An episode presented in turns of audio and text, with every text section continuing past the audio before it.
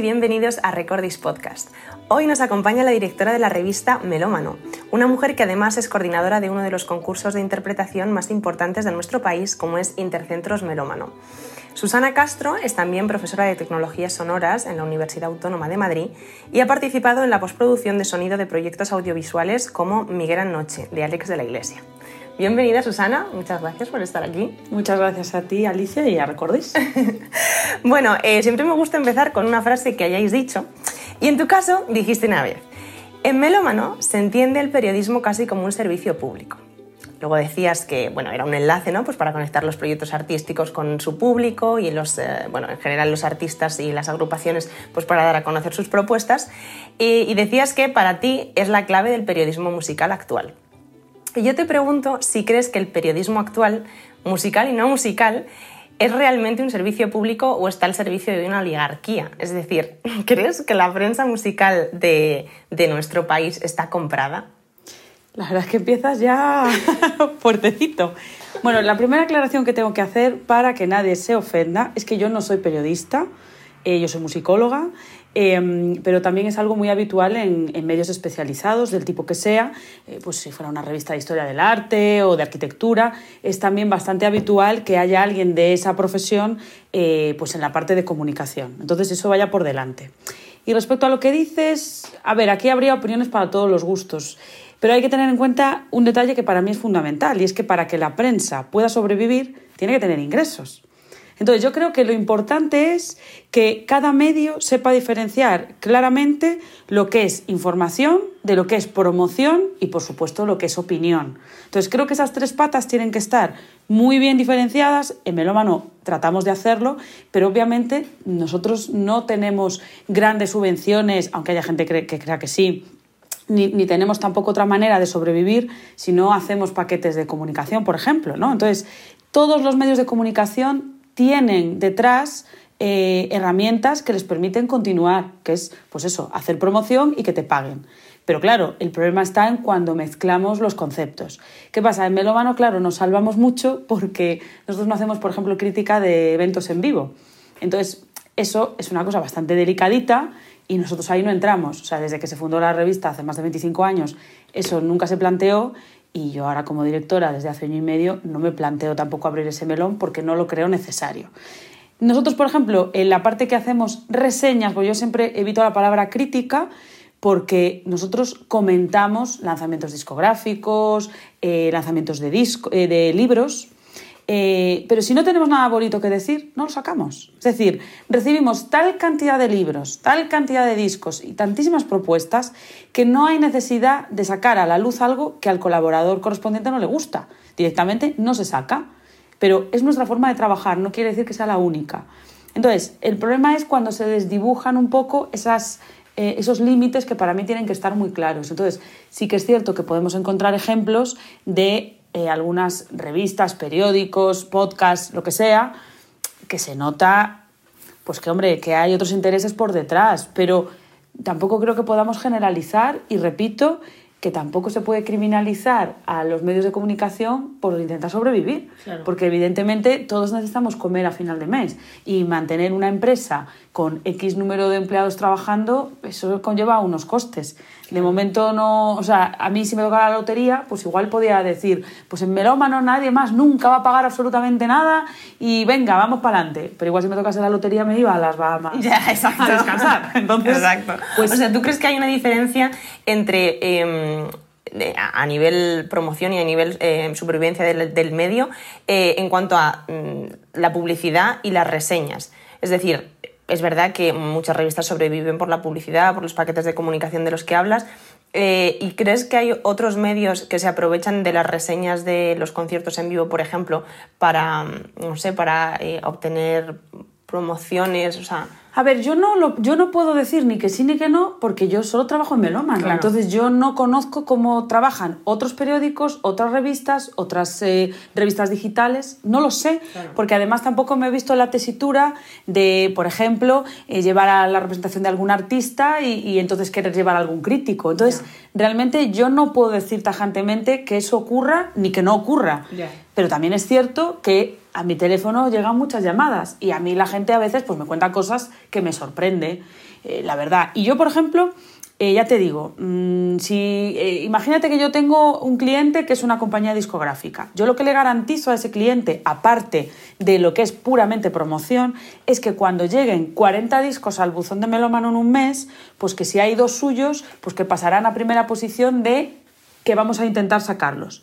Pero eso no quiere decir que la reseña sea como quiere esa, esa compañía discográfica. Es más, mis colaboradores no tienen ni idea de cuáles son mis tratos comerciales. O sea, de hecho, no saben ni si resulta que el señor del disco es mi padre. Ya. Que podría ser, que mi padre es cantante y podría darse el caso. no, pero quiero decir que que realmente ahí es donde está la diferencia.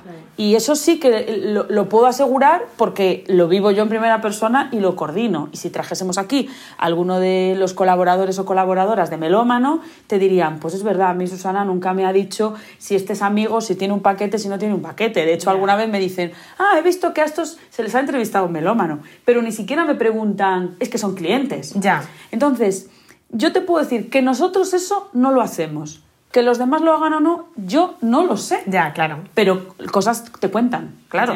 Pero también contarán cosas de nosotros que tampoco ciertas. Entonces yo no me meto en cómo trabajan los demás. Yo te digo que nosotros no. Vale, vale. Bueno, de todas formas, hablaremos más adelante de, la crítica de las reseñas, que eso también es otro gran melón. Eh, empezamos por el principio. Eh, tú te fuiste de Lugo a Madrid para estudiar sonido. Eh, háblanos un poco de tu época como sonidista. Bueno, pues eh, la verdad es que en aquel tiempo, pues claro, eh, he hecho la vista atrás y, me entran los siete males porque es que va a hacer 20 años en septiembre, con lo cual ya podéis echar cuentas de vida, eh, de que me vine a vivir a Madrid la semana que cumplía 18 años, precisamente. En aquel momento, pues la gente no estudiaba sonido así tan alegremente. De hecho, yo ni siquiera quería estudiar sonido. En realidad, a mí me gustaba la medicina. Oh, Y quería ser forense. wow. Pero mi madre dijo, es que esos son muchos años estudiando. Y claro, pues yo estudiaba piano desde los ocho años, era una intérprete absolutamente mediocre, porque el piano realmente no era mi instrumento. Lo que pasa que, bueno, por cuestiones X fue el, el que elegí. Y entonces decidí que quería dedicarme a eso, pero desde otro punto de vista. Entonces decidí que que me apetecía el tema de la grabación musical. Me vine a Madrid, eh, gracias también a la recomendación de uno de los mejores amigos de mi padre, a estudiar en la misma escuela que él había estudiado 20 años antes. Eh, porque claro, por internet tampoco encontraba bastante información como ahora. O sea, imagínate lo que ha cambiado el mundo en 20 años. Y recuerdo que en clase era la más joven con mucha diferencia. O sea, todos tenían otras eh, experiencias profesionales, de estudios. Yo venía recién terminada la, la selectividad. o sea, y entonces pues al principio mi interés era la grabación musical, como te digo, pero yo siempre utilizo la frase de que aquí descubrí el cine. Es decir, yo no sabía que había un profesional o una profesional que se encargaba de sonorizar todas aquellas cosas. Yo pues, pues decía, bueno, pues estar ahí pues, por ciencia fusa, ¿no? Sin embargo, sí recuerdo que con, no sé, 15, 16 años tendríamos que ver la ficha, que cuando salió Salvar al Soldado Ryan, fue la primera película que yo vi en 5.1 en el cine con mi padre y recuerdo de por los tiros, ¿sabes? Hacer como, ostras, todo de dónde viene. O sea, que, que interés ya había, pero yo no tenía ni idea de que esa profesión existía. Y entonces, pues nada, eh, decidí eh, cuando eh, terminé esa primera formación hacer mis prácticas en un estudio de cine, además en un estudio muy potente, cinearte, y ya constaté que eso era lo que me gustaba y decidí estudiar la diplomatura ya de cine en la especialidad de sonido en, en la ECAM, en la Escuela de Cine de Madrid. Y nada, fue fenomenal. Eh, y tuve la grandísima suerte de que justo al terminar la, la formación ya me salió mi primer trabajo, nada, eh, en septiembre, de, o sea, si terminé en junio, pues en septiembre ya estaba trabajando en un estudio. Eh, y la verdad que tuve ahí una experiencia maravillosa porque me contrató el que yo considero mi padre sonidístico, que, que bueno, lamentablemente falleció por aquella época, Polo Aledo, que era un, pues uno de los grandes sonidistas de este país. Aprendí muchísimo con él. Eh, y sobre todo me especialicé en lo que era edición de diálogos. De hecho, mi primera película fue en inglés. Oh, wow. Que es para más. Y encima una película bastante subidita de tono, yo con mis 22 años. ¡Anda! sí, Habitación en Roma de Julio Medem. Eh, y la verdad, además me hizo mucha ilusión trabajar con Medem porque yo había visto todas sus películas en un cine prácticamente en ruinas que había en Lugo y se lo dije, de hecho, cuando le conocí y, y me resultó muy emocionante porque eh, películas como Los amantes del círculo polar o Lucía y el sexo a mí pues me habían marcado en, mi adolescencia, ¿no?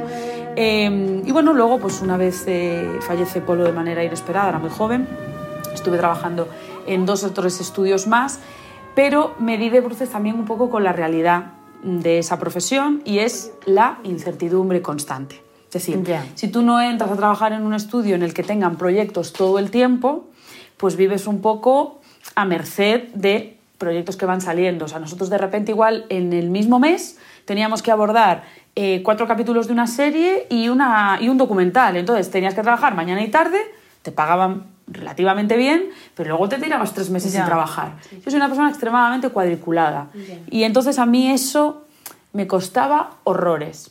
Y claro, yo venía también acostumbrada a trabajar con Polo de determinada manera y era una persona súper respetuosa, que me ayudó un montón.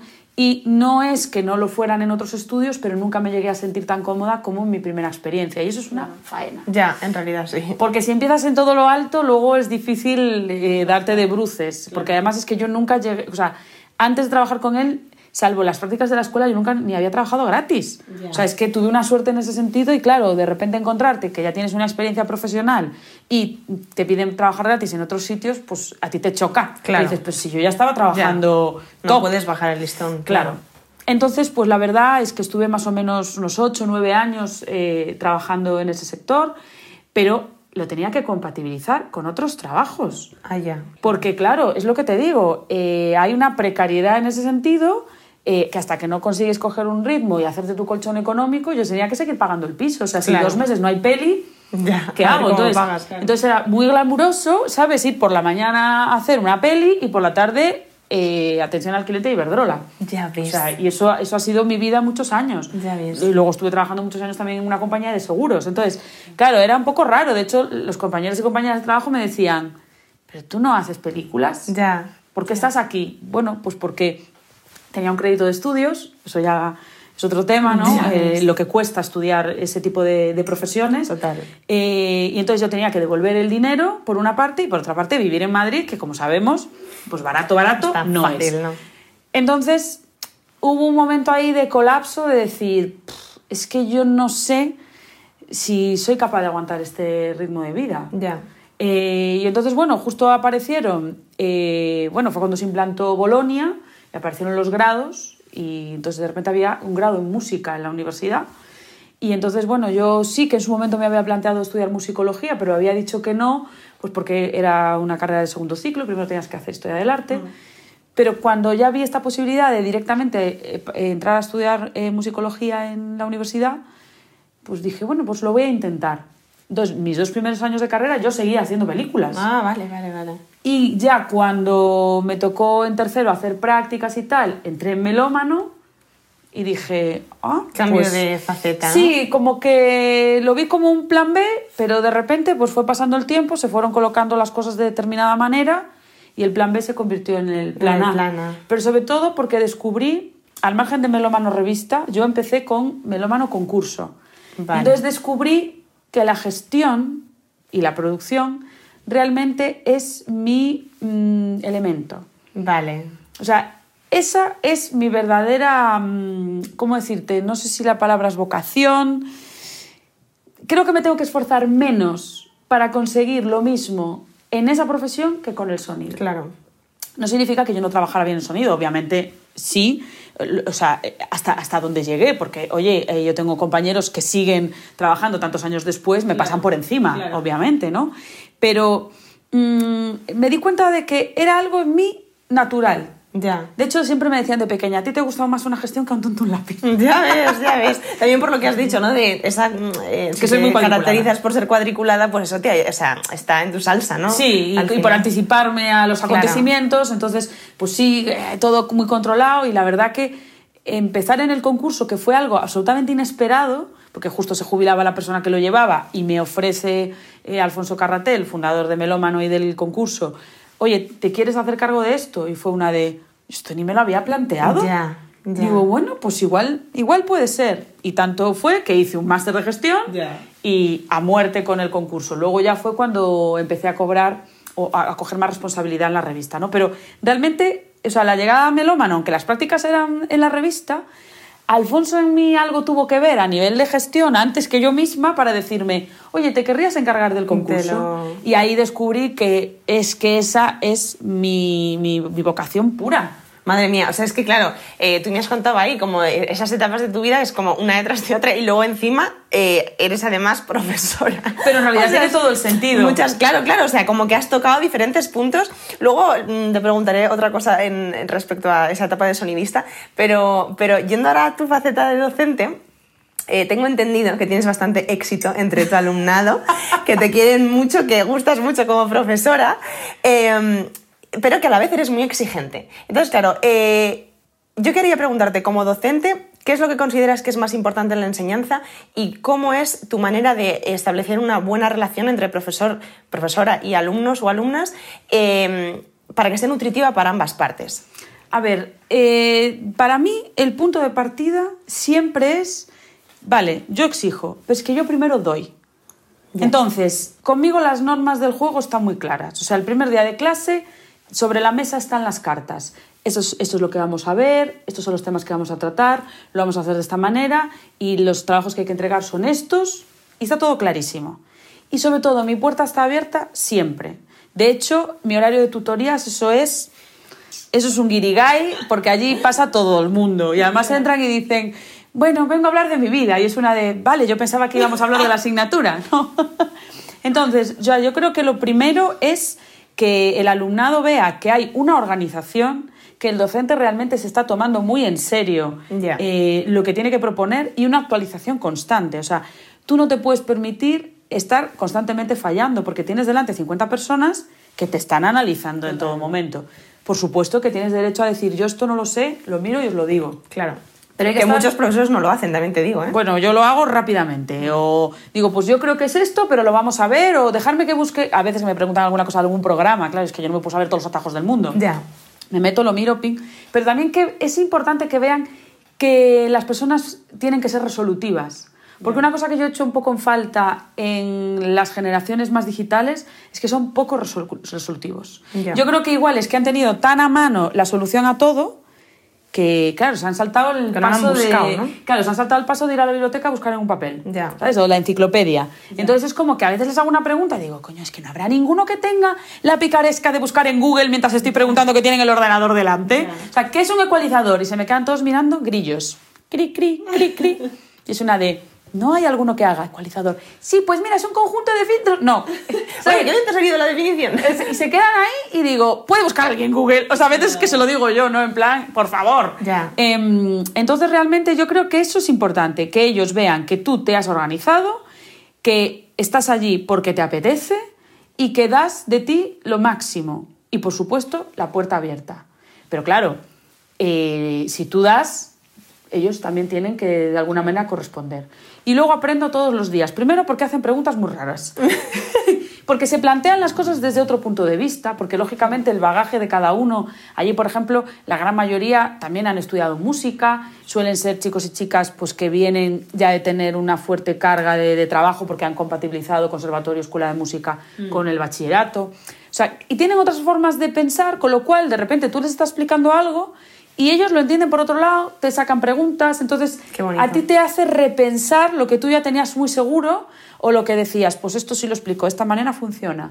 Lo explicas y ves que hay 30 personas diciendo, no hemos entendido nada. Ya. Entonces tienes que tú revisitar los conceptos Claro. y decir, no, pues lo tengo que plantear de esta otra manera porque entonces hay algún fallo de comunicación. Claro. Y luego es obvio que también hay diferencias generacionales. O sea, yo ahora a mis alumnos les estoy llevando pues una media de 15, 16 años y hay un salto generacional importante. Es más, a veces hablo de cosas que me miran diciendo, no sabemos a qué te refieres. Ya. O sea, esto me pasó el otro día con un alumno que me hizo mucha gracia. Yo hablando de las cintas de cassette y les estoy contando como mi primera experiencia con mi Fisher Price grabando programas de radio con una cinta de cassette y uno contesta, mi abuelo tiene cassettes. Y digo, hombre, yo podría ser como mucho tu madre, pero... Y, y una madre joven, y una madre bien joven, pero hombre... ya, ya, claro. o cuenta. referentes, ¿no? Sí, de lo de las películas. referencias es muy heavy. Claro, eh, porque claro, conmigo hablan todo el rato de cine y entonces, pues sí, hay algunos así como muy entregados al cine y controlan un montón, pero otros que les echas de 1990 para atrás y no han visto nada. Ya. Con lo cual, todas las películas de aventuras de los 80 se las han saltado. Ya, ya, literal. Entonces, te obligan a estar tú también al día, ver cosas, escuchar cosas, porque esto de cerrarse y decir, no, como estamos en musicología, si escucháis trap es vuestro problema. No, pues oye, tienes que intentar también amoldarte, porque a mí con, supongo que con 15 años me pasaba lo mismo con mis profesores. Ya. Entonces, creo que tenemos que llegar a un equilibrio de entendernos. Es que también, de, la otra forma, es como encorsetar eh, la enseñanza en un conservadurismo que no beneficia a nadie, ¿no? O al final es una realidad eh, cambiante y, eh, y que va evolucionando y... y es lo que dices tú, o sea, creo que al final esa relación personal que estableces con, con tu alumnado se debe a que te interesas por su realidad. No eres un muro y yo te vengo aquí a contar mi película y luego me voy, sino que escucho la tuya, ¿no? Que es muchas veces lo que yo he hecho en falta en el profesorado. Y creo que tampoco, eh, no sé qué opinas tú de esto, pero no, no se dan cursos. De, para aprender a enseñar. O sea, no, no veo que se haga hincapié en la manera que tiene un alumno de eh, un profesor de conectar con sus alumnos. Entonces, claro, a este nivel es como mm, que estamos echándole la bronca a los alumnos porque no están interesados. ¿Y estás interesado tú por tus alumnos?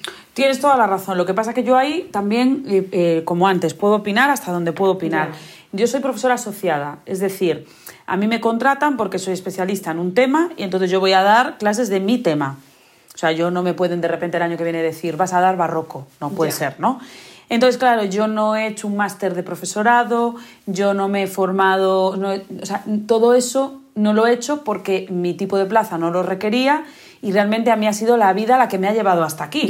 Porque el grado en el que yo imparto docencia es el mismo grado que yo estudié. O sea, mis profesores son ahora mis compañeros. Entonces, en mi caso fue todo una cosa que surgió de manera natural. El primer año vi que pues, lo que yo me preparaba funcionaba porque sí que hice muchísimo análisis de cómo me habían a mí explicado determinadas cosas y había funcionado y entonces lo intenté aplicar, ¿no? Eh, porque claro, yo también, todo lo relacionado con sonido, yo no lo he estudiado en la universidad. Yo primero hice un ciclo formativo de grado superior y luego una escuela tipo escuela de oficios. Sí. Entonces, claro, mis clases son tremendamente prácticas. Entonces, toda esa parte yo creo que la he salvado. Y la otra, realmente, es cierto que seguro que en muchos momentos me faltan herramientas y si eh, mis alumnos y alumnas fueran sinceros, seguro que tienen muchas cosas que, decirme, pues esto no lo estás haciendo bien. Pero yo mm, he intentado aplicar a la docencia lo mismo que hago en mi vida, que, y para mí es como la base de todo, es tratar a los demás como quiero que me traten a mí. Ya. Entonces yo he echado en falta en determinados momentos que un docente tuviera su puerta abierta, que alguien me pudiera orientar un poquito, porque son edades en las que estás muy perdido. Estoy yo perdida y fíjate, pues como no van a estar ellos y ellas con 20 años. Entonces sí que es verdad que yo he intentado plantearme la docencia desde ese punto. Pero si me fuese a dedicar más a, eh, a tiempo completo, por así decirlo, yo creo que tendría que buscar una formación específica y unas herramientas. Y supongo que, claro, es que no tengo ni idea de lo que se estudia en un máster de profesorado. Pero muchas veces es cuestión de actitud, ¿eh? O sea, yo a veces veo que, y de hecho con lo del máster de profesorado lo veo en la gente, que muchas veces no tienes vocación eh, para nada de, de docente y estás haciendo el máster, bueno, pues porque necesitas el título, porque crees que esa salida es la que te va a dar más estabilidad económica, por ejemplo. Entonces, claro, tu actitud es cero. ¿Sabes? O sea, a veces es, es mucho mejor la actitud de alguien que ha llegado allí por azar, pero que ha llegado porque le gusta lo que está haciendo, que alguien que se ha sacado siete máster de profesorado, que muchas veces, oye, mm, con total desconocimiento, no sé qué se da en ese máster, ¿no? Pero, jolín, veo la gente que está de ese máster y veo cómo Claro, sí hay mucha gente muy desencantada. A ver, yo creo que, claro, igual que un buen profesional puede saber mucho y no saber transmitirlo, pues, eh, o sea, tiene que conjugarse como muchas cosas, porque, Claro. ya te digo, yo seguramente compañeros que estudiaron conmigo, y digo compañeros porque yo era la única chica, eh, son, vamos, me pasan por encima 50 veces porque además se siguen dedicando a ello. Entonces, seguro que pueden dar unas clases en ese sentido mucho mejores que las mías. Pero yo sí que creo que soy capaz de transmitirlo. Ya. Y, y además, claro, yo tengo también la visión de ellos, porque estuve ahí sentada, exactamente en ese mismo laboratorio, en esas mismas sillas que, que- que te dejas allí la vida. Allí estuve sentada y, y entonces entiendo también, dentro del contexto de lo que es historia y ciencias de la música, qué sentido tiene que estudiemos esto. Entonces, creo que no perder la perspectiva y estar muy alineado con lo que necesita el alumnado ha hecho que ya haya acertado. Pero vuelvo también a insistir en que habrá muchas cosas que, que se me puedan Siempre, siempre es comentar. mejorable y Si quieren comentar ahí en, en los alumnos Que comenten en- en YouTube. me pueden poner verde, no hay problema. Pero que den la cara, ¿eh? Que pongan quién son. que luego ya, ya, verá- Ya veremos, a alguien ver, de la tutoría. que todavía no, todavía no están las notas puestas.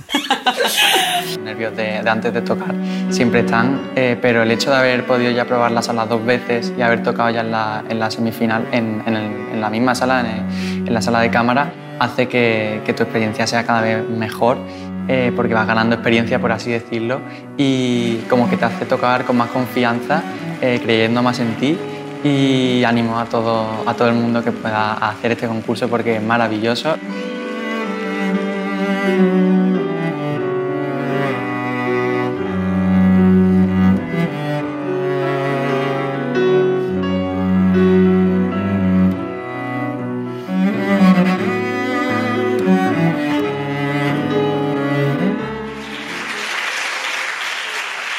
Bueno, por pasar a otro punto, eh, eres coordinadora ¿no? del, del Intercentros Melómano. Entonces, claro, yo quería hablar eh, de la opinión que te merecen los concursos de música, que es tremendo melón esto, porque claro, eh, yo siempre he sido como reacia a esto, bueno, a lo de los concursos, ¿no? Veo que ahí se percibe mucha competitividad, hay mucho ego mal llevado. Entonces, claro, yo quiero que me hables de esto visto desde, desde sus interiores, desde sus intestinos.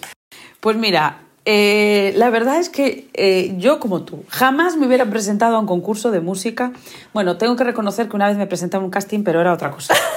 Eh, y además fue desastroso, con 12 o 13 años, Oh, y fue wow. traumático, y yo a veces sueño con ello. No. Pero nunca me, me hubiera presentado a un concurso de música. O sea, de hecho, Intercentros existía cuando yo estaba en el conservatorio, pero yo ni me enteré. Y bueno, el profesor no sé si se le hubiera ocurrido, o profesora, no se le hubiera ocurrido mandarme porque hubiera sido el, el hazme reír del conservatorio, Ay, que era muy mala. Pero es verdad que yo no jamás había tenido ningún tipo de contacto con los concursos de música. Y entonces cuando llegué pensé, uff, ¿esto cómo va? Porque claro, encima eh, Intercentros, que es un concurso que tiene todos los instrumentos, que eso ya me parecía como imposible. Luego lo entendí todo, ¿no? Pero al principio me parecía imposible. Y luego que mucha gente hablando de lo malsanos que son, de lo mal ambiente que hay. Y yo, pues, digo lo mismo de antes, no sé cómo lo harán otros, pero nosotros hemos conseguido crear un clima mm, de compañerismo, de respeto y sobre todo de todo es puro y cristalino, Ya. que realmente creo que mm, serían eh, residual el porcentaje de personas que han tenido una mala experiencia en intercentros. Sinceramente, me refiero como experiencia vital y como experiencia musical. Porque claro, es un concurso que para empezar es muy difícil que pueda estar amañado. ¿no? Porque eso es algo que se comenta mucho en los concursos, de claro, es que en- era un concurso de piano y en el jurado estaba el profesor del concursante 3 y el profesor del concursante 5. Eso en Intercentros es imposible ya que pase eh, por, ya de concepto. O sea, es un concurso que en el caso del grado profesional tiene 17 eh, audiciones, o sea, una por comunidad autónoma, con un jurado de esa propia comunidad autónoma que no tiene nada que ver con el mundo del conservatorio profesional. Que, hombre, a veces conocen a los niños que se suben al escenario, pero que es imposible. Ya. O sea, tú si estás en Cantabria, pues, hombre, con el tamaño que tiene Cantabria o con el tamaño que tiene mm, el Principado de Asturias, pues igual es un poco difícil que el niño del violín no le conozcas. Ya. Porque al final, como siempre digo yo de broma, digo, los niños son limitados. Se presentan todo el rato los mismos, ¿no? O sea, yo veo luego otros concursos parecidos a intercentros y digo, mira, este niño lo tengo, lo tengo, lo tengo, lo tengo, lo tengo, como si fueran claro. cromos, porque claro, son limitados, no hay tantos. Entonces, es imposible que no se conozcan, pero no hay intereses creados. Ya. Porque, sinceramente, ¿qué le importará, yo qué sé, por ponerte el ejemplo de Asturias, al director de la banda de Oviedo, qué mal le dará que vaya el niño del violín, que vaya el de la flauta? Pues irá el que él considera que lo hace mejor a nivel interpretativo. Ya. Entonces, tienes 51 personas juzgando eso. Y luego vienen a la fase final, semifinal y concierto de finalistas, y allí hay cinco personas que no conocen de nadie a nada. O sea, al revés, a, na- A nadie de nada. Efectivamente. O sea, es como. Es muy difícil. Y en superior, pues más o menos lo mismo, eh, salvando que no hay prueba autonómica. Entonces, eso, por ejemplo, ya eliminado. Y luego nosotros, ¿cómo nos lo planteamos? Como si fuese un congreso. Es más, a nosotros el modelo ideal de Intercentros Melómano que nos gustaría es que hubiera 40 participantes en grado superior, es decir, uno representando a cada centro superior de enseñanzas artísticas en España. No que se presenten 100, que es lo que pasa, y, y- y que se presenten de los 40, creo que este año se presentaron 29 centros, que es un éxito. Pero para mí el éxito sería Llegar a los otro. 40. Porque luego hay conservatorios, parece que tengo yo subvención con Asturias, pero por ejemplo en Oviedo es que seleccionan a uno. Y es el representante del Conservatorio Superior de Música, Eduardo Martínez Torner, del Principado de Asturias. Perfecto. Musiquene también hace su selección y manda más. El liceo, bueno, o sea, pero lo ideal para nosotros sería eso. En profesional es más complejo porque son casi 300 centros profesionales. Por eso hacemos lo de las autonomías y al final lo que llegan a la fase final en Alicante son pues esos 17, ¿no? Entonces, nuestra idea es dejar a un lado la competencia, la competitividad y decir, vamos a poner en común lo que estamos estudiando en nuestros conservatorios. Que evidentemente hay un premio, una gira de conciertos, y es maravilloso. Pero lo que me gustaría que quedara en estas personas sobre todo que muchos son muy pequeños. O sea, este año tuvimos, por ejemplo, un chico de Baleares, un trombonista fantástico que, creo que tiene 11 años. Dios. Y, que un talentazo impresionante. Entonces, claro, nos gustaría que, que lo que se llevasen fuese una experiencia musical, una experiencia vital. Alguno de las islas es la primera vez que va a la península. Oh, wow. Y, y semejante auditorio, y intentamos mimarles muchísimo. Claro. Entonces, ahora que tenemos nuestro documental, que lo podéis ver en el canal de YouTube, un link. Eh, es que la experiencia, o sea, no está falseado. Eso es lo que la gente opina de Intercentros. Y todos coinciden en decir que se sienten arropados.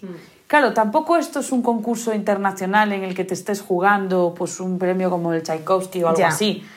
Pero claro, yo tampoco he ido nunca a esos concursos. Pero también te digo, eh, el premio de una gira de conciertos no es moco de pavo, o sea, creo que es muy. Es la primera, el, el, primer empujón. El primer empujón, claro. De hecho, lo decís en el documental, ¿no? Que eh, precisamente es eso lo que buscáis, o sea, van chiquillos de, de, esas edades o un poco mayores del superior y, oye, te impulsamos, ¿no? A lo mejor no es un premiazo del copón de en cuanto a económicamente, ¿no? Pero. No, es que económicamente no hay premio. Claro, pero ostras, pero te está abriendo puertas que a lo mejor es incluso más, porque eh, muchas veces es verdad que en los concursos a lo mejor te dicen pues tanto dinero y, un concierto con tal.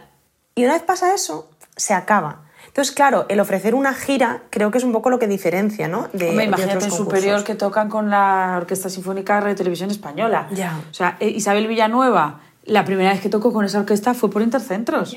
Y Isabel está petándolo por todo el mundo. Claro.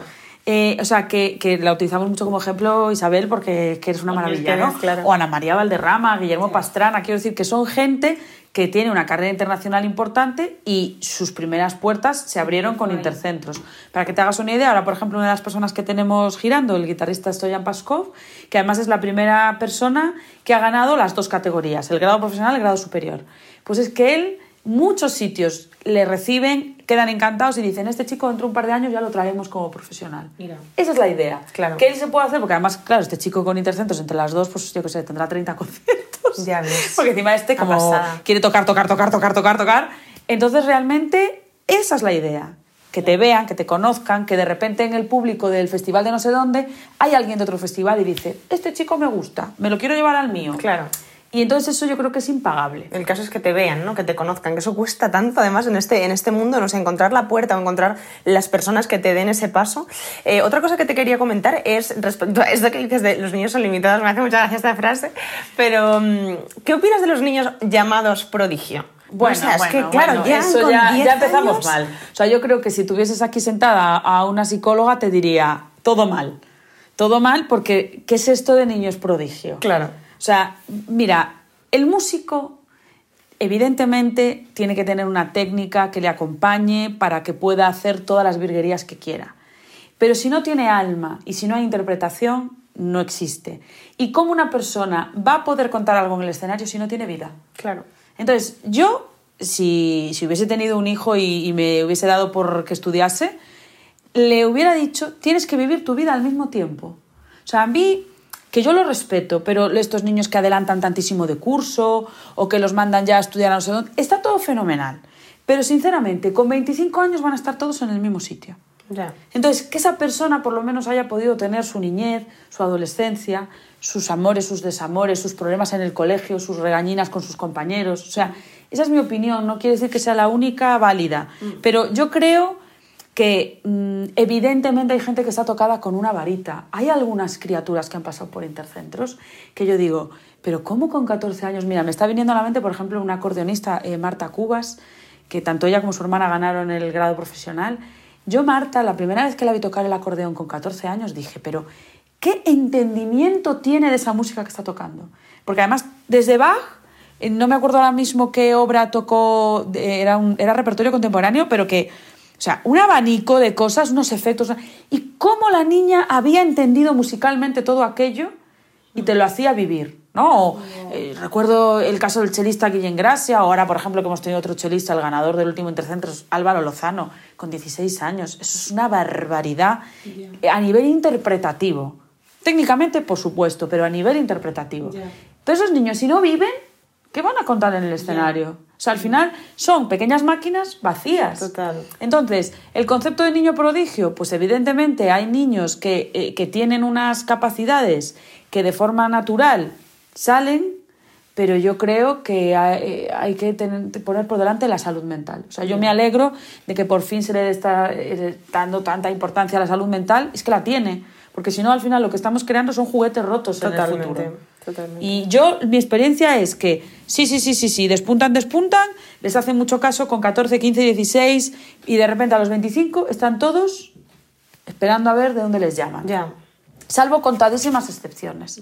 Entonces, mm, me parece peligroso. Es peligroso, sí, es peligroso. Y es curioso esto que dices, ¿no? De que, de que al final sí que, sí que es verdad que hay personas que están tocadas por no sé qué magia, que sí que dicen cosas, ¿no? O sea, realmente no sé de qué manera han vivido su vida como para mostrar eso en el instrumento. Y también veo que es muy difícil encontrar ese equilibrio entre llegar a un nivel técnico muy tocho, para el que tienes que estudiar mucho y muchas veces te quedas sin vida, sin infancia, sin adolescencia, eh, y el poder contar cosas que tienes que vivir en esa infancia y en esa adolescencia. Entonces, claro, es como, ostras, llegar ahí realmente es o estás tocado por la, no sé, por la suerte o por tal, o es, o es difícil conseguirlo, ¿no? No sé. Claro, sí, al final pues es una conjunción de muchas cosas, pero desde luego lo que no hay que es que renunciar a que los niños vivan su vida. Porque además hay cosas que se tienen que vivir en el momento que se tienen que vivir. Y de verdad que todo eso luego acaba saliendo en, en- en la consulta del psicólogo con 50 años. Total, total, real. O ¿eh? sea que vamos a evitar que esas personas tengan que pagar Que se tengan que, gastar unos dineros. en el futuro. Lo siento Bueno. por, por el, el colegio de psicólogos, me perdonen. Bueno, eh, hablando más concretamente ya de la revista, ¿no? Que es como tú, lo que, ahora lo que le estás poniendo más, más amor, creo, tengo entendido. Eh, entonces, yo quería preguntarte qué demanda el, el público de las revistas especializadas en música clásica. Bueno, mm, yo creo que cada revista ahora mismo, digamos que está posicionada de X manera. En el caso de Melómano, la palabra melómano es que lo resume todo. Es decir, nosotros estamos muy dirigidos a los aficionados de música, pero que no tienen por qué tener grandes conocimientos musicales. Y nuestras estadísticas y las visualizaciones que tenemos de determinado contenido nos dicen que estamos en ese camino y que es el bueno. Por otra parte, lógicamente, también tenemos una gran cantidad de artistas y de personalidades del sector que también eh, tienen el foco puesto en nosotros. O sea, lo que pasa también con la prensa especializada, y no hablo de música, sino toda en general, es que es súper endogámica al final, ¿no? Porque precisamente, o sea, me imagino que Jara y Sedal pues tendrá mucha gente de, que le interesa eso, ¿no? Y no, pues igual gente de teatro, ¿no? Entonces, evidentemente, por eso son eh, revistas especializadas. Pero yo creo que Melómano ha conseguido posicionarse muy del lado de la divulgación y de contar cosas de otra manera para que se entiendan. O sea, los artículos, por ejemplo, que tenemos eh, esta sección que se llama Claves para disfrutar de la música, que es como una especie de notas al programa pues, de alguna obra eh, sinfónica, además. O, por ejemplo, una sección que hicimos durante muchos años en colaboración con Radio Televisión Española, hablando de los instrumentos. Eso tiene un éxito brutal. Porque hay mucha gente ávida de conocimiento que va a Google, ti, ti, ti, ti, busca y de repente va a ir a ver un concierto y va a ir a escuchar, yo qué sé, la novena de Mahler y quiere tener un poquito de información antes de ir, ¿no? O sea, eh, hacen un- muchas veces un trabajo previo para ver qué es lo que se van a encontrar allí. O igual al revés, han ido, les ha gustado, pero les han quedado dudas. Entonces, mm, yo creo que tenemos como esas dos patitas. Todo lo que tiene que ver con dar a conocer al aficionado o aficionada medio eh, claves eh, de la música, pero en un idioma que pueda entender todo el mundo. Y por otra parte, lógicamente, en digital, la actualidad. Claro. O sea, intentamos estar muy pegaditos a la actualidad y no dar solo espacio a los grandes, que los grandes, por supuesto. O sea, nosotros tenemos Teatro Real, Teatro de la Zarzuela, Auditori de Barcelona, el Gran Teatro del Liceo, son buenos clientes por un lado y por otra parte hacen unos proyectazos Ya. que cómo no lo vas a sacar. Pero si de repente se está haciendo un ciclo en Córdoba, por ejemplo, Galafest, eh, que es un ciclo que lleva tres años, que se hace eh, con el auspicio de la Fundación Antonio Gala, y están desde Córdoba intentando montar un ciclo de música de cámara que puedan tocar gente de allí, traer gente de fuera, que haya un intercambio, pues tiene que estar en melómano también. O sea, dar visibilidad a esos proyectos y que la gente sepa que si se va de vacaciones a donde sea, pues que por allí hay un ciclo y que puede ir a ver cosas. Mm. Entonces, yo creo que digamos son esas un poco las dos vertientes y es lo que vemos que funciona. Claro. Por lo menos en nuestra revista. Claro. Y, por ejemplo, decías en una ocasión, que, una frase textual que saco también, eh, sigo detectando cierta desconexión entre la prensa especializada y la forma en que el público consume ahora información. Claro, es verdad que, bueno, por un lado está el tema del papel y su, al parecer, su, su, muerte, ¿no? Al final que dejará de, de... que me acuerdo en una entrevista que te hicieron que que decías un poco que era una pena porque al final ver un trabajo en papel siempre va a ser más gratificante ¿no? que verlo solo en virtual por lo que sea, ¿no? O sea, porque al final lo, lo tocas, es tangible ¿no? y lo puedes apreciar. Eh, entonces, claro, es verdad también que la realidad está avanzando de una manera que pues que hay otras formas de comunicación.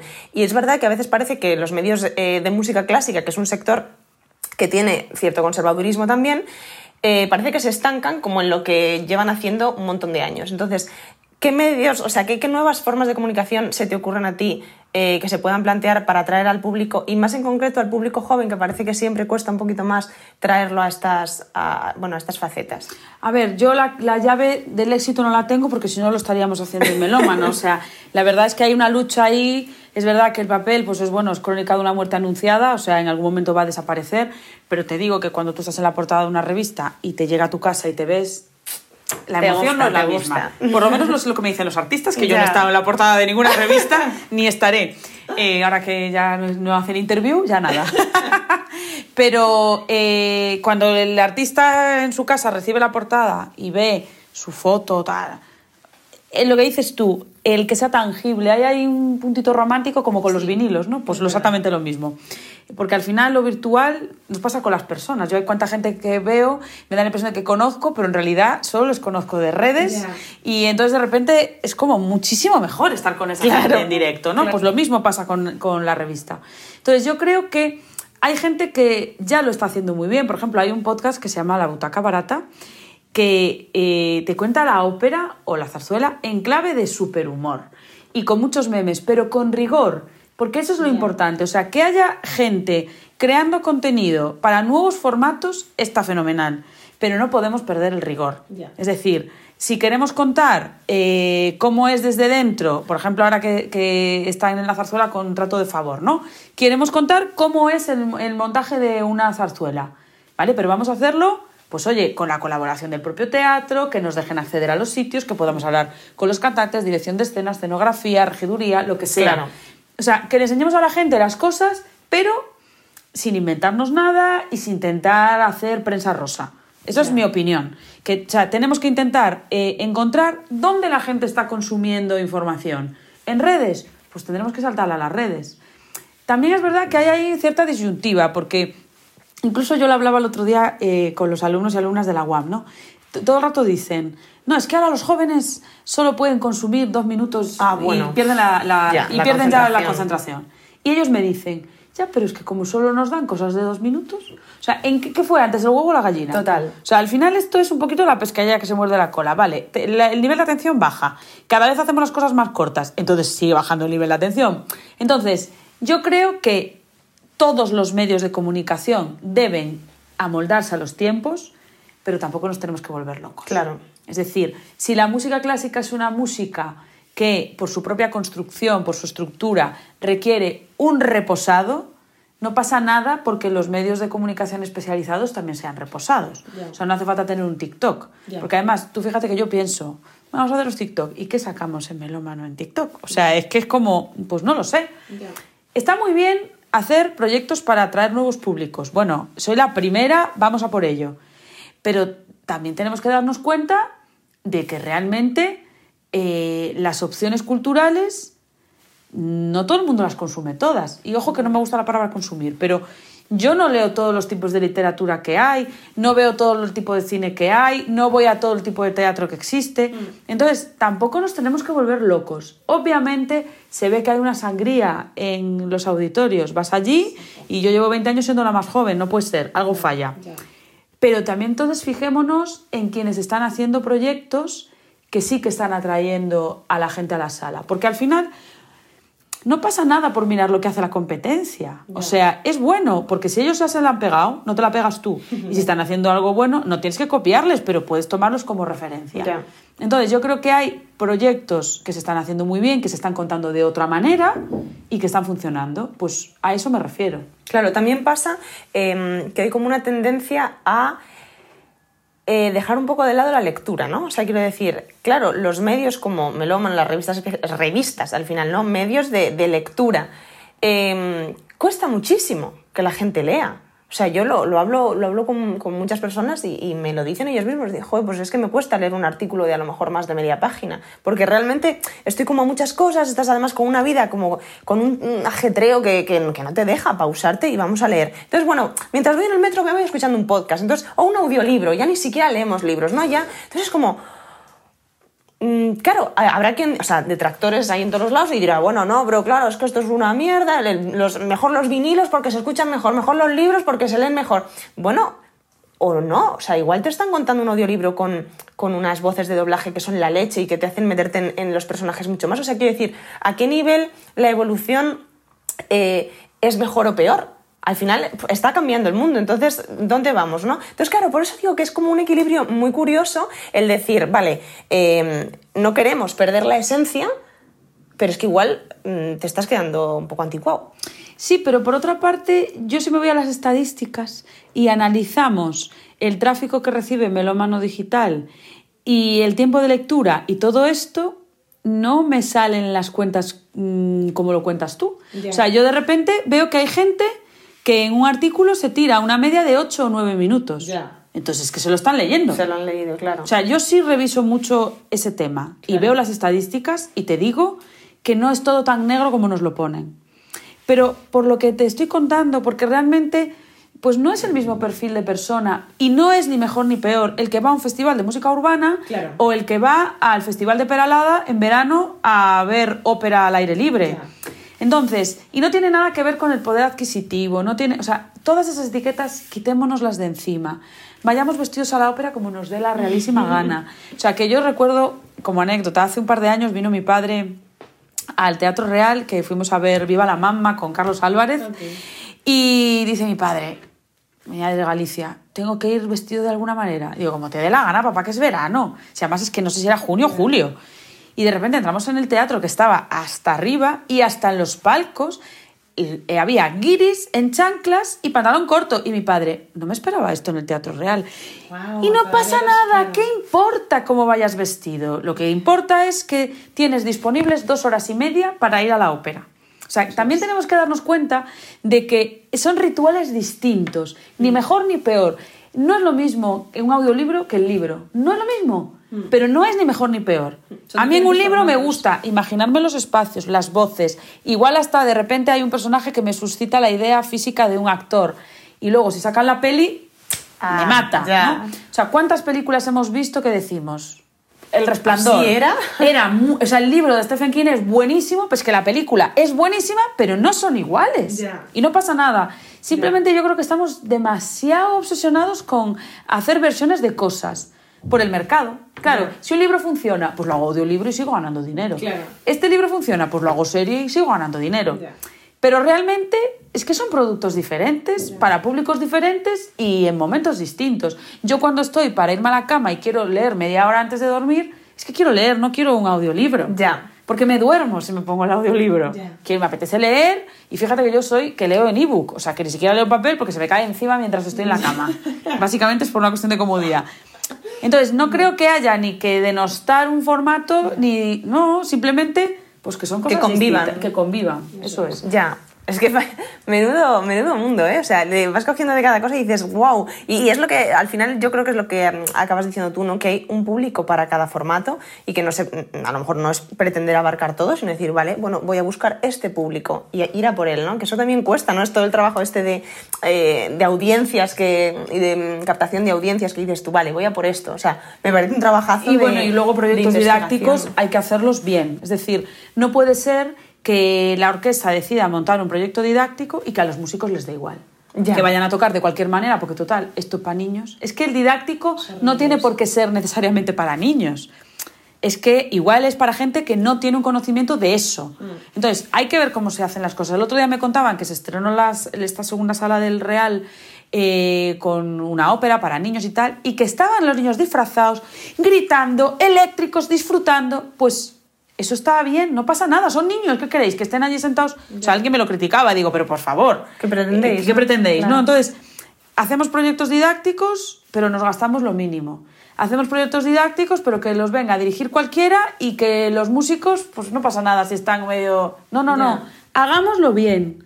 Porque además los niños son sinceros a rabiar. Ya. O sea, un niño, si sale un cantante y le sale mal, de repente te grita. ¡Vaya mierda! Y te lo gritan desde el público. Los bostezos, eso no cuando ves a un niño haciendo así, abriéndote la boca. que parece el león de la metro. sí, sí, es verdad. Bueno, eh, hablábamos al principio un poco sobre la crítica, ¿no? Entonces, eh, ya sé que Melómano no hace, no hace crítica de conciertos en vivo. Eh, sí que es verdad que es una cosa que quizá lo diferencia mucho de otros medios así como tochos nacionales en España, ¿no? Y es verdad que a lo mejor, eh, pues bueno, no me puedes hablar desde como directora de Melómano de la crítica o de las reseñas, qué tal, pero eh, sí que me parece un tema interesante porque em, hablando con artistas eh, ha salido el tema de, ¿tiene que hacer crítica solo quien haya estudiado música o puede hacer crítica alguien que sea melómano? Entonces, claro, em, está esta dicotomía entre tú vas a un concierto, sabes de música, entonces sabes hablar de lo que, de lo que has escuchado, o a lo mejor no has estudiado música en tu vida, pero has escuchado muchísima música. Y luego también está quien sabe mucha música y a lo mejor pues no sabe, no sabe escribir. O sea, todas estas, todas estas em, opciones que hay. Eh, ¿Qué opinas de esto? O sea, ¿cómo, ¿cómo se debe plantear la crítica? ¿Tiene que haber crítica? Bueno, vamos a ver, ¿tiene que haber crítica? Pues me imagino yo que sí, aunque también hay muchas voces que apuntan a que se termina esto ya en breve.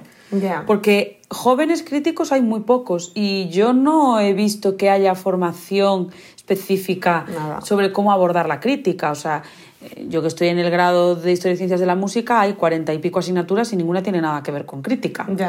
Entonces, no sé si hay relevo generacional. Yo me atrevo a pensar que no, pero repito que tampoco mm, es mi tema, ¿no?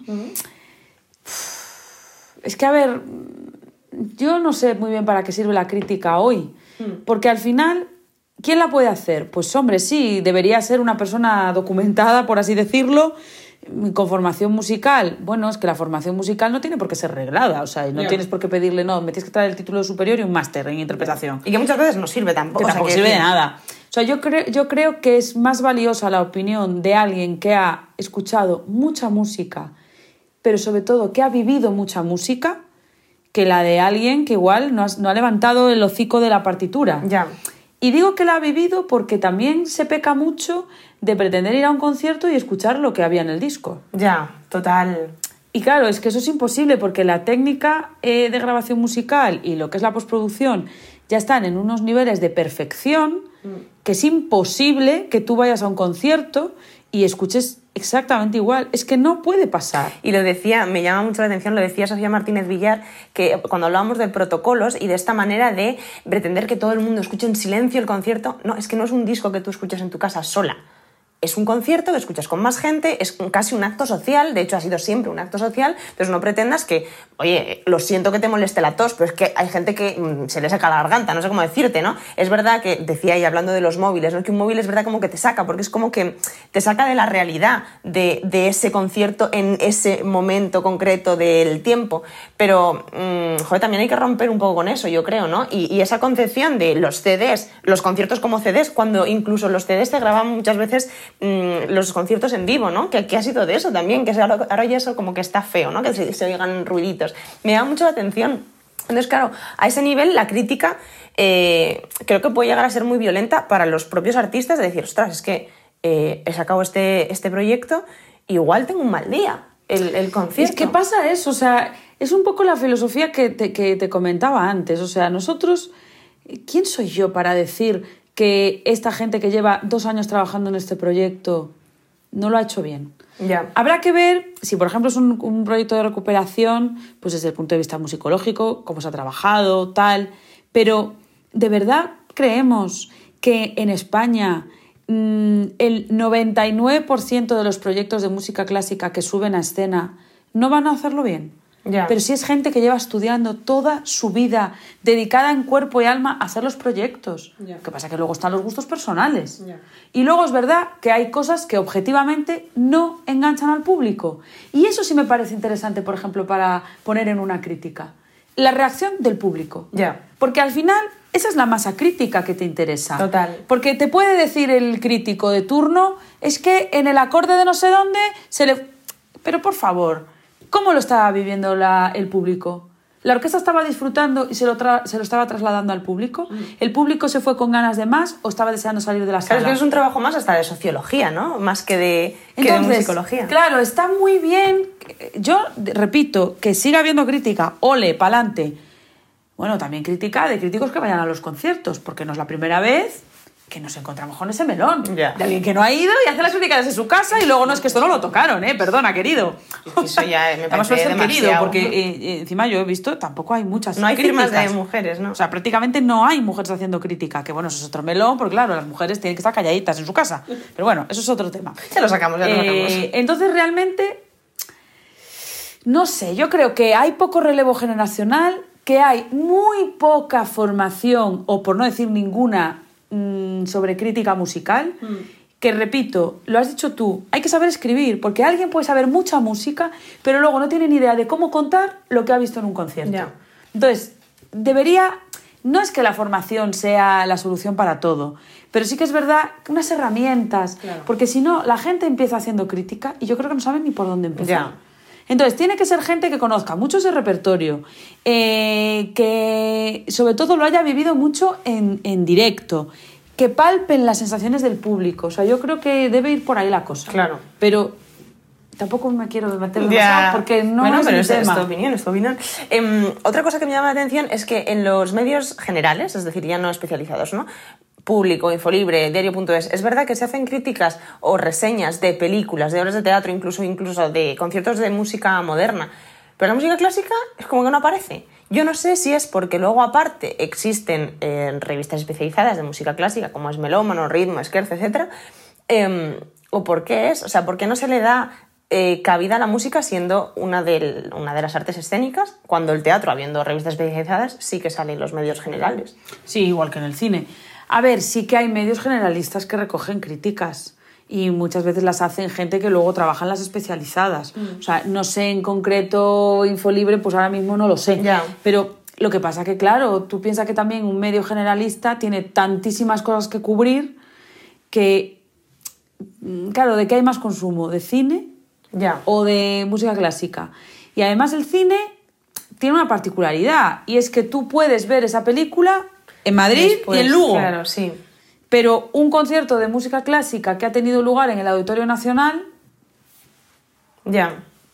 Ya, pero ni siquiera discos. O sea, te quiero decir, cuando sale un disco, es verdad que tampoco sale, ¿no? pero tampoco yo sé si hay muchas reseñas de discos de otro tipo en la prensa generalista.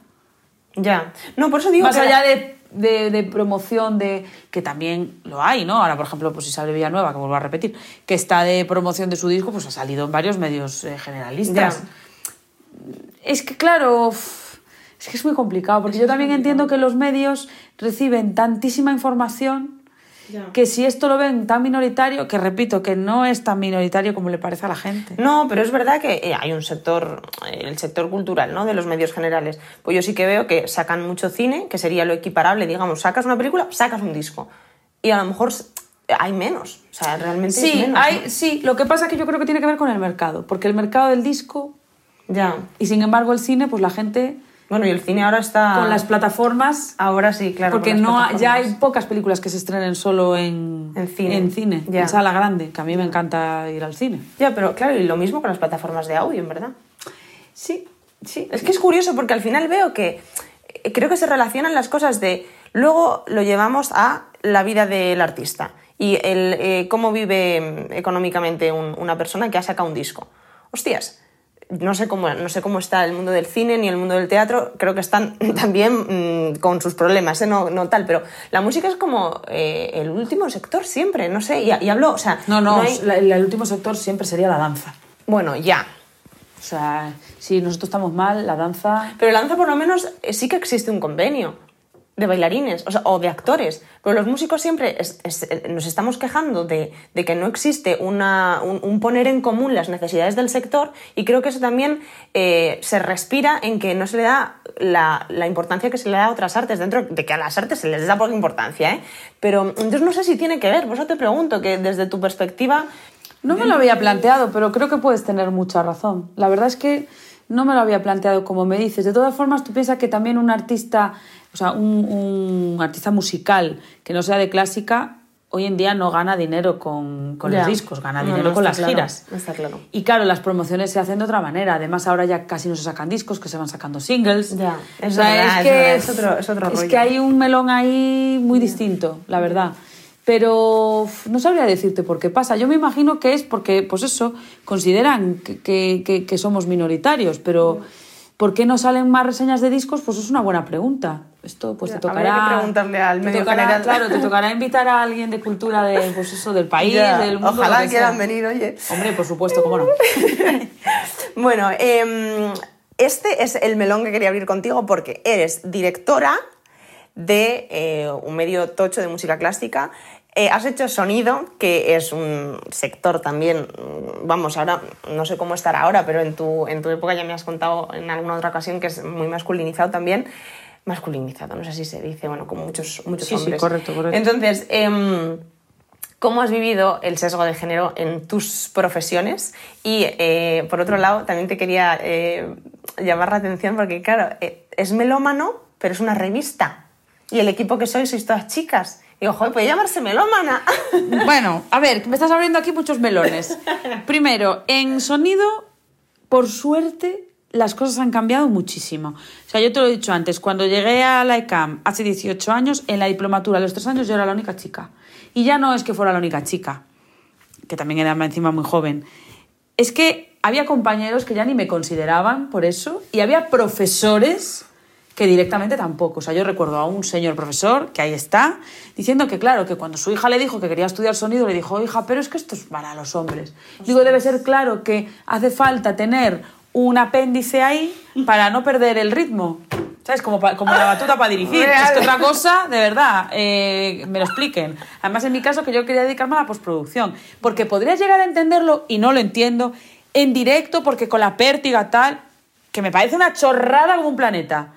Pero para estar sentada en una silla, Ya. ¿hola? ¿Qué está pasando? Ya. Bueno, entonces, cuando yo empecé, eh, to- los, todos los estudios a los que fui a trabajar, era la única mujer. Pero esto ha cambiado radicalmente. Recuerdo además que hace un tiempo eh, estuve dando clase en una escuela eh, que tiene un grado de cinematografía con la especialidad de sonido y llegué el primer día y todo eran chicas. Oh, wow. Bueno, casi me echó a llorar. Ya ves. También era yo la única profesora. Es decir, Ya. claro, e- en, en esa generación parece que la cosa se está equilibrando. Tú ahora te fijas en los títulos de crédito, que yo lo hago muchísimo, de las películas españolas, de las series, y ya hay bastante paridad, incluso por fin nominaciones a los Goya. Quiero decir que ya hay muchas mujeres trabajando en sonido y veo que se está rompiendo esa barrera. O sea que en ese sentido fenomenal. Con respecto a la música clásica, pues mira, yo el problema me lo encuentro más por una cuestión de edad que eh, en este caso por ser mujer. Es que se mezcla todo, ¿eh? O sea, el paternalismo es una cosa que está ahí, ¿sabes? Porque pues te ven joven, que además digo yo, bueno, yo soy joven, pero es que ya no tanto. O sea, me siguen con el rollo, oye, fenomenal, que una se echa sus cremas, estupendo. Pero ya vale. Entonces es como que siempre te quieren estar haciendo mansplaining todo el rato. Claro, como solo hay señores, solo te lo hacen ellos. porque además tampoco suele ser habitual en las señoras hacerlo. Eh, lo de sobreexplicar es bastante masculino. Pero, mm, o sea, yo sufro más un poco el paternalismo y bueno, luego también está este rollo que no sé de dónde sale de, bueno, melómano, mm, como, bueno, sí, a ver, sois una revista, pero bueno, hay otras. Bueno, pues estará X, que lo hace fenomenal, estará Y, que lo hace fantástico, nosotros somos Z, ¿qué pasa? Y cada uno con su posicionamiento, lo he dicho antes. O sea, a mí me parece estupendo que haya varias. Es más, si ahora cerrase ritmo, esquerzo, ópera actual, codalario, yo me acojonaría. Ya. Porque igual lo siguiente somos nosotros. Claro. O sea, que cuidadito con esto. A mí me parece que tiene que haber pluralidad y tiene que haber varias revistas. Que cada una se posicione como quiera. Entonces, me pasa más eso del, ya te digo, de llegar a un sitio y es como que casi te miran como si tú fueras la becaria. Que no pasa nada, porque todos hemos tenido que empezar y yo siempre tengo gente de prácticas y estoy encantada de tener gente de prácticas. Eh, Sí, pero que es la directora, no es la becaria. O bueno, ya me pasó cuando Alfonso me, me cedió el testigo, incluso un señor me llamó diciendo, bueno, yo a tu padre no lo conocía personalmente. Y digo, hombre, me extraña porque mi padre pues, vive en Galicia. Ostras. Ah, pero tu padre no... No. Ostras, ¿Sabes? qué fuerte. eh, Yo a Alfonso lo conocí trabajando, o sea que es como bueno. Oh, Pero también es verdad que yo en ese sentido tengo bastante carácter y Ya. y luego que me resbala todo, ¿sabes? Que, que se quieren poner tontos y me quieren sobreexplicar. Sí, sí. Hala, hasta luego. Ahora, sí que es verdad que estoy deseando que pase un poquito el tiempo y haya cambios y meneos, porque sí que veo que mucha gente de mi generación, eh, en todo lo que tiene que ver con comunicación y gestión y tal, que tiene otra visión, tiene otra, otra forma de hacer las cosas y soy bastante optimista de, de cara al futuro, la verdad. Y creo que me habéis hecho algo más. Ah, lo del nombre. A ver, mira, en, en noviembre eh, vamos a lanzamos el número 300 de Melómano y aprovechando este momento vamos a hacer un rediseño completo en el que ya estamos trabajando de todo, de la web, de la revista, de las redes, o sea, que es la imagen melómano. Y yo planteé, jo, pues igual podríamos ponerle melómana. Pues que claro, es un nombre que está muy posicionado después de tantos años. Claro. Y también qué derecho tengo yo de cambiarle el nombre a algo que creó Alfonso. Ya. O sea, tú imagínate lo que fue crear una revista, va a hacer ya casi o sea, 27 años, hará eh, este verano. Este hombre montó de la nada esto. Entonces, ¿cómo le voy a cambiar el nombre? Ya. Lo que sí se me ocurre a veces es que con esto de que el concurso es Intercentros Melómano, hay muchísima gente que nos llama melómanos. Yo creo que debe ser la S de Intercentros, entonces le llaman melómanos a la revista. Entonces me estoy planteando si poner una S y tacharla. Porque es como "Somos gracioso". melómano". Pero bueno, claro, al final en castellano, pues el eh, digamos que mm, para el neutro es masculino. Ya. Pues bueno, en fin. Ya. Y sobre todo eso, que, Lo de posicionarse es importante eso, claro. ya la gente nos conoce como melómano Claro. o melómanos. Y entonces, pues, pues ahí nos vamos a quedar. Bueno, bueno. Y ya te digo que también creo que es una cuestión de respeto, ¿eh? Sí, sí, es verdad. Al trabajo de otra persona que es realmente el que tiene valía, porque yo estoy continuando lo que él El empezó. Es como con Intercentros, yo siempre lo digo. El día que Alfonso pensó en hacer esta especie de Eurovisión, ole él. Ya. O sea, tuvo que quedar a gusto, Ya, ¿no? De- ya. y, yo ahora lo único que hago es continuar. Pero las, las ideas son suyas. Ya. Y eso por encima de todo. Claro. El que sabe es él. Pues Susana, muchísimas gracias por esta gracias entrevista tan interesante. ¿Cuántos, ¿Cuántos melones se sacan y se sí. podría seguir tirando de ¿Ves, ellos? Tú tendrías que poner recordes melones. Ah, ya es. Crearemos un anexo. Sí.